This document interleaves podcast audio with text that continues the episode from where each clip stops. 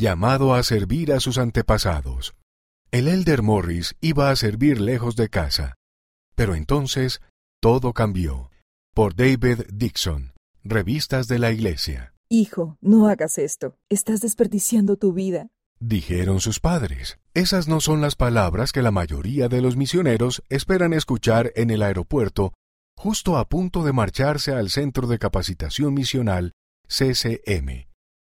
El Elder Morris, de Nueva Zelanda, sabe lo mucho que lo aman sus padres. Ellos han estado a su lado en las buenas y en las malas. Lo han animado en sus partidos de rugby, aplaudieron su decisión de estudiar derecho y lo educaron con amor y con la esperanza de que tuviera un futuro brillante. Sus súplicas provenían de sus sentimientos de amor. Para ellos, la idea de que su amado hijo sirviera en una misión de dos años en su nueva iglesia no solo les resultaba confuso, sino que también representaba una amenaza para las metas que él tanto se había esforzado por alcanzar. El Elder Morris era un atleta talentoso que iba de camino a convertirse en un jugador profesional de rugby. En sus estudios, las cosas empezaban a irle bien con su carrera en derecho. Y estaba pensando en casarse. El Elder Morris ya había tenido esa conversación con sus padres muchas veces, y les respondió de la única manera que supo hacerlo. Les dije que los amaba, los abracé y compartí mi testimonio de que sabía que eso era lo que necesitaba hacer.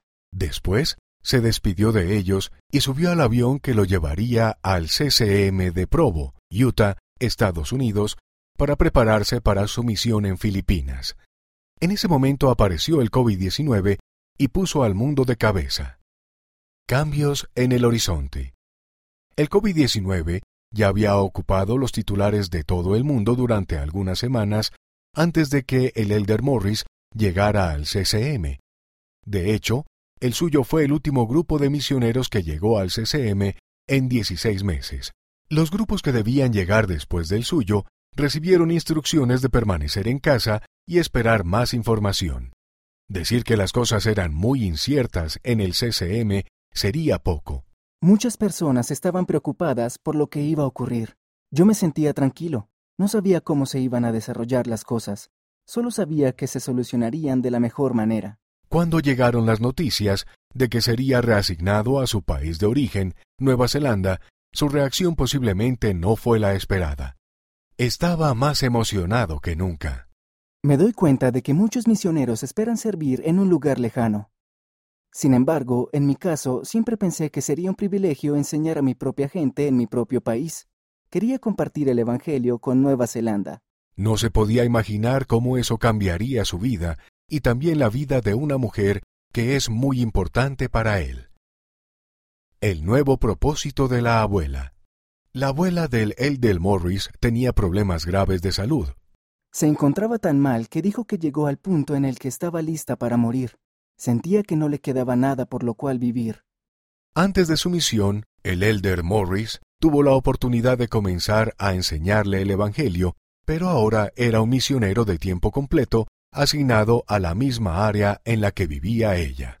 Amo mucho a mi abuelita, y he visto cómo el Evangelio la ha transformado completamente. Su abuela decidió ser bautizada y convertirse en miembro de la Iglesia de Jesucristo de los Santos de los Últimos Días. Es la primera miembro de la familia directa del Elder Morris, aparte de él, en unirse a la Iglesia. Él dice que la vida de ella es muy diferente ahora, cuando mi abuelita encontró el Evangelio, descubrió el motivo por el que seguía viva, y ahora desea vivir. Cada día se despierta a las cuatro o cinco de la mañana y canta himnos. Ora y lee las escrituras todos los días. Lo hace porque el Evangelio ha bendecido su vida dándole un propósito. El Elder Morris ha visto una y otra vez la luz que el Evangelio trae a la vida de aquellos a quienes enseña. Tuvo la oportunidad de enseñar a otros amigos y familiares y ha visto de cerca cómo han mejorado. El Evangelio de Jesucristo nos da un propósito. Siento mucho pesar por aquellos que no tienen el Evangelio en su vida, que no conocen su verdadera identidad. Por cierto, sus padres también han comenzado a notar los cambios en la abuela del Elder Morris. Ahora pueden ver que el Evangelio ha bendecido su vida en muchas maneras. La invitación del Elder Morris a los jóvenes. El Elder Morris no tiene ninguna duda de que servir en una misión fue la decisión correcta. También supo al comienzo de su misión, cuando el COVID-19 empezó a propagarse por el mundo, que Dios seguiría guiando su obra. La obra del hombre se puede ver frustrada, pero la de Dios nunca se frustrará. Cada vez que se le presenta la oportunidad, alienta a los jóvenes a vivir dignos de servir en una misión.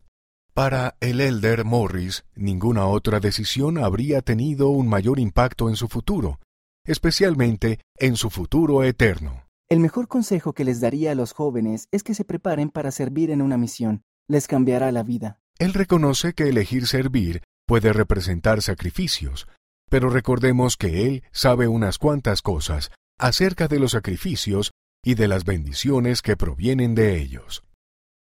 Testigos de Jesucristo. Elder Morris. El Evangelio es simple y es verdadero. Jesucristo es nuestro Salvador. Él y nuestro Padre Celestial están pendientes de nosotros. Testifico que el libro de Mormón es asombroso. Nos ayuda a acercarnos a Jesucristo y a aprender acerca de la plenitud de su Evangelio. La restauración del Evangelio de Jesucristo mediante el profeta José Smith tenía que ocurrir. Sin ella, seguiríamos perdidos en la actualidad. Elder Fotuaica, compañero del Elder Morris. En mi vida he visto que sin el Señor no soy nada. Con el Señor he visto cómo he crecido hasta convertirme en la mejor persona que puedo llegar a ser. Cuando tratamos de hacer las cosas pequeñas y simples, como orar y leer las escrituras, Dios magnifica quienes somos. Tengo un testimonio de que Dios nos ama.